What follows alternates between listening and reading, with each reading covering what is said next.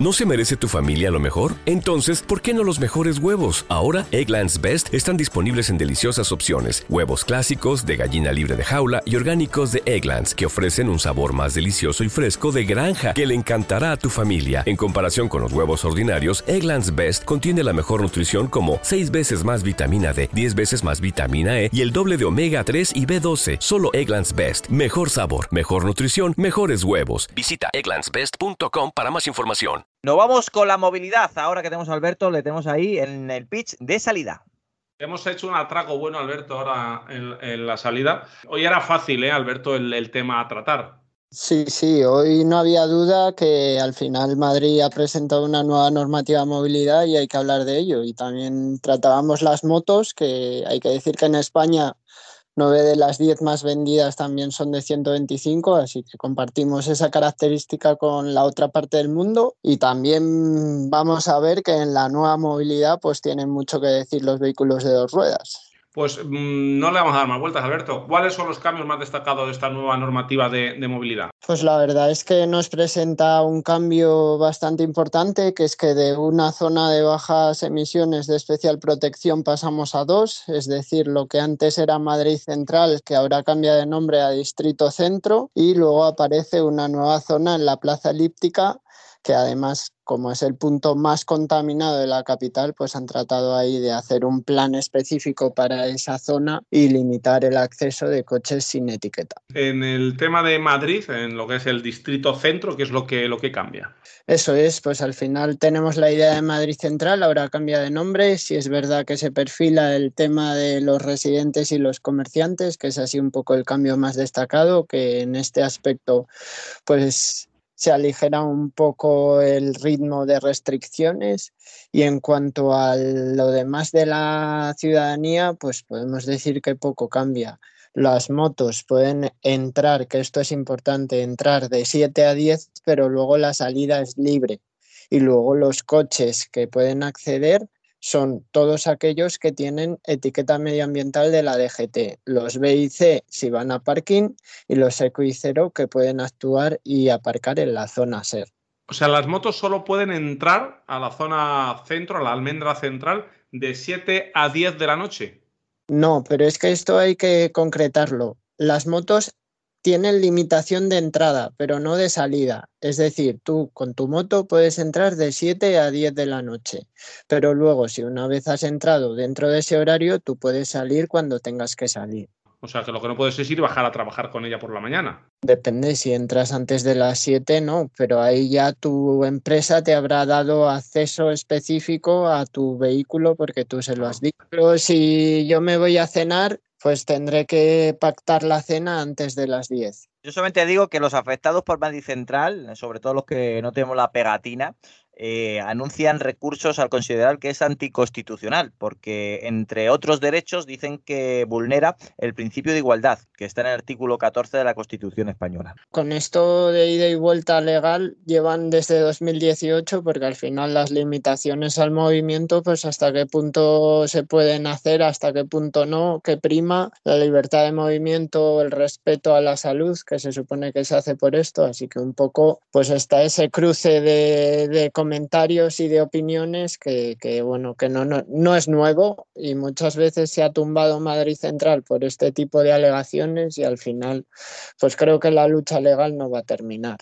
¿Y en materia de seguridad vial también hay alguna novedad? Sí, la verdad es que nos presentan novedades como lo que en los entornos escolares el límite de velocidad es a 20 kilómetros por hora para todos los vehículos, que los VMP, los patinetes eléctricos y demás cacharros similares pueden usar los ciclocarriles y las personas menores de 18 años, ya sea en patinete o en bicicleta, deben llevar casco homologado. Esto entre otras muchas, que esto sí que han hecho bien que han presentado una web bastante completa que, bueno, se puede, te puedes informar bastante bien de, todo, de todas estas características y todos estos problemas en una web del ayuntamiento y también puedes meter tu matrícula para ver qué afecta a tu coche o a tu moto y eso está bastante bien. Y ahora un tema que a mí me pone la piel de gallina y me afecta mucho en el tema de las prohibiciones a los coches antiguos. Ha habido hace poco manifestaciones en las que ha estado alguna gente de mi entorno, yo no me he podido ir, eh, con muchas quejas que salían de, de, las ventas, con mucho coche antiguo, mucha Vespa, muchos modelos que no podrán circular. ¿Qué pasa con los coches más antiguos, Alberto?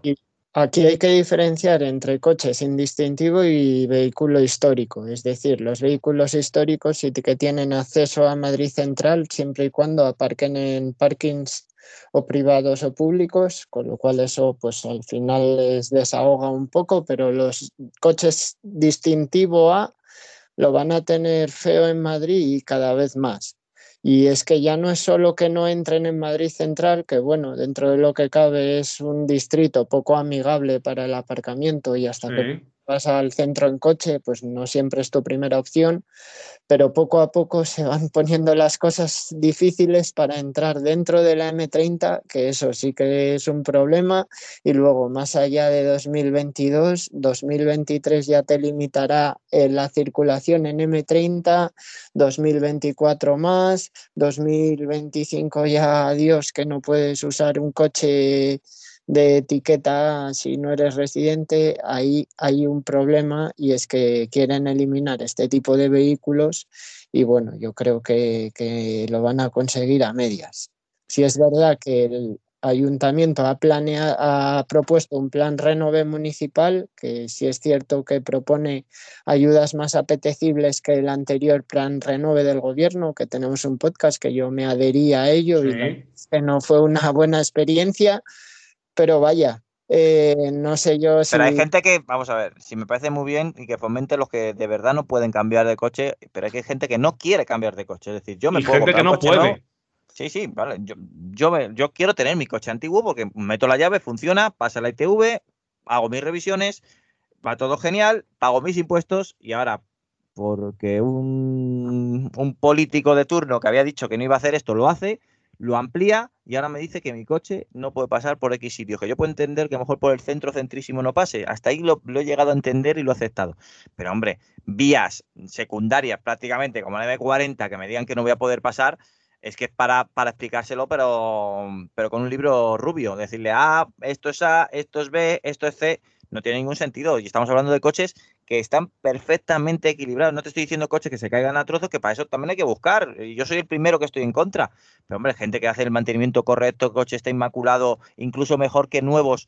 Cuando digo mejor que nuevos, hay coches con un año que están destrozados y hay coches que están muy cuidados y aún así, simplemente por a este hombre se le ha ocurrido esto de que en la M40, M30 no puedan pasar estos coches, bueno, pues hay gente que va, va a tirar coches, que eso sí que contamina, a tirar coches que están actualmente funcionando correctamente. Pues en eso la verdad es que en 2023 la eh, vamos a tener una situación en la que los vehículos A tengan limitaciones en la M30 y luego también con la zona esta que decía yo de plaza elíptica no van a poder entrar por la A42 y si lo pensamos fríamente, la A42 da acceso a todo el eje sur de Madrid, que si nos vamos a datos económicos no es eh, la localización que mejor tiene, tiene este poder adquisitivo. Eso es este poder adquisitivo. Entonces, pues sí, es el punto más, más contaminado, pero también va a fastidiar a mucha gente que viva en Getafe, que viva en Leganés, que viva en Fuenlabrada, que tiene y que no va a poder acceder a Madrid o que va a tener que coger la M40 y hacer 50 kilómetros más o 20 o 10 según donde vaya. Eso contamina, ¿eh? Es que ahí vamos, pero bueno, ¿Qué opinas de esto? Voy a aprovechar que tenemos a Álvaro Sauras. ¿Qué opinas de, este Madrid Central gigante em, XL que se han sacado de la chistera pues, ciertos políticos de Madrid? Esto es una opinión muy personal, pero a mí me da la sensación de que se está convirtiendo en algo parecido a vivir una urbanización muy pija en la que el 51% de los habitantes se dedican a sacar mociones en la comunidad de vecinos por sus cojones y el resto tienen que pagarlas, aunque no las quieran. Me parece un poco desconsiderado. Sí, sí, hay cosas que yo puedo entender que, que puedan sacar. se va a convertir en una ciudad para ricos. Porque, sí. el, porque el 51% lo quiere. Pues el resto tendrá que irse a vivir a, a, otros sitios de la España vaciada. Bueno, me gustaría ver ese 51% reales, eh, porque, insisto, el que se ha presentado al alcalde y ha aceptado esto, en su programa no venía esto. Bueno, pero si sus votantes tienen coches súper modernos, tampoco creo que le den ninguna importancia. Mm, vamos, vamos a ver, vamos a ver ¿Y tú, cuál es la situación. Alberto, ¿tú piensas que puede haber luego una moratoria? Que, que vean que realmente hay miles y miles de personas que no pueden cambiar de coche y que las van a dejar en, en- en la calle. Eh, A ese nivel, me refiero, de tener que ir en. A en ver, antes, urbano. antes de que conteste Alberto, que me he pensado un poquito mejor la respuesta, ¿existe alguna remota prueba de que esto va a ser efectivo en algún sentido? Más allá del hecho de que si entran menos coches antiguos, pues habrá menos contaminación. Quiero decir, ¿han hecho algunos números que sean más o menos respetables o que estén avalados por alguien distinto de cuatro amigos que se han reunido en un despacho hasta las 8 de la tarde y han llegado a la conclusión de que esto es súper urgente? O sea, ¿esto se justifica de alguna forma científica? ¿Sabemos exactamente a cuántos miles de personas vamos a alargarle la vida, en cuánto tiempo o a cuántos les vamos a salvar la vida? Pues yo no es que quiera ser un asesino, pero si lo hacemos por capricho, para tener la mejor y más flipante norma medioambiental sobre acceso a una ciudad europea, pues entonces me parece tocar los cojones por tocar los cojones. Pues, no lo digas muy alto, que hay gente que está muy cabreada, ¿eh? Yo te digo, te digo eso porque hay cosas que, insisto, yo vendría bien una patrulla especial para buscar coches que, estén en estado lamentable. Adelante, es que lo agradecemos todo porque es seguridad. Yo, yo, yo es que lo firmo. Pero de eso, a- insisto, hay gente que cuida los coches que por narices tenga que cambiarlo porque se la, se la ha cruzado, porque es más bonito para un titular y ponerse, es que me da un montón de rabia. Y coches que Comprendo, funcionan. me entiendo, comprendo, entiendo y me creo que el 1% de los vehículos generen el 90% de la contaminación. Pero también existen dispositivos para detectar esos vehículos, como por ejemplo los dispositivos de medida de emisiones sin contacto, que pasan por Claro. delante de, Sí, que pasan claro. por delante de un sensor y son capaces de detectar coches que tampoco haría falta un escáner de la leche. Cuando un coche va dejando detrás una nube de humo que parece un tanque de la Segunda Guerra Mundial camuflándose, pues puede, puede, puede que no esté en el mejor estado Claro. de funcionamiento posible. Pues igual lo que habría que hacer es ir a por esos, en lugar de decir, pues usted tiene un coche viejo y lo usa tres veces al año para ir, Claro. para llevar a su padre al hospital. Pues ahora no va a poder.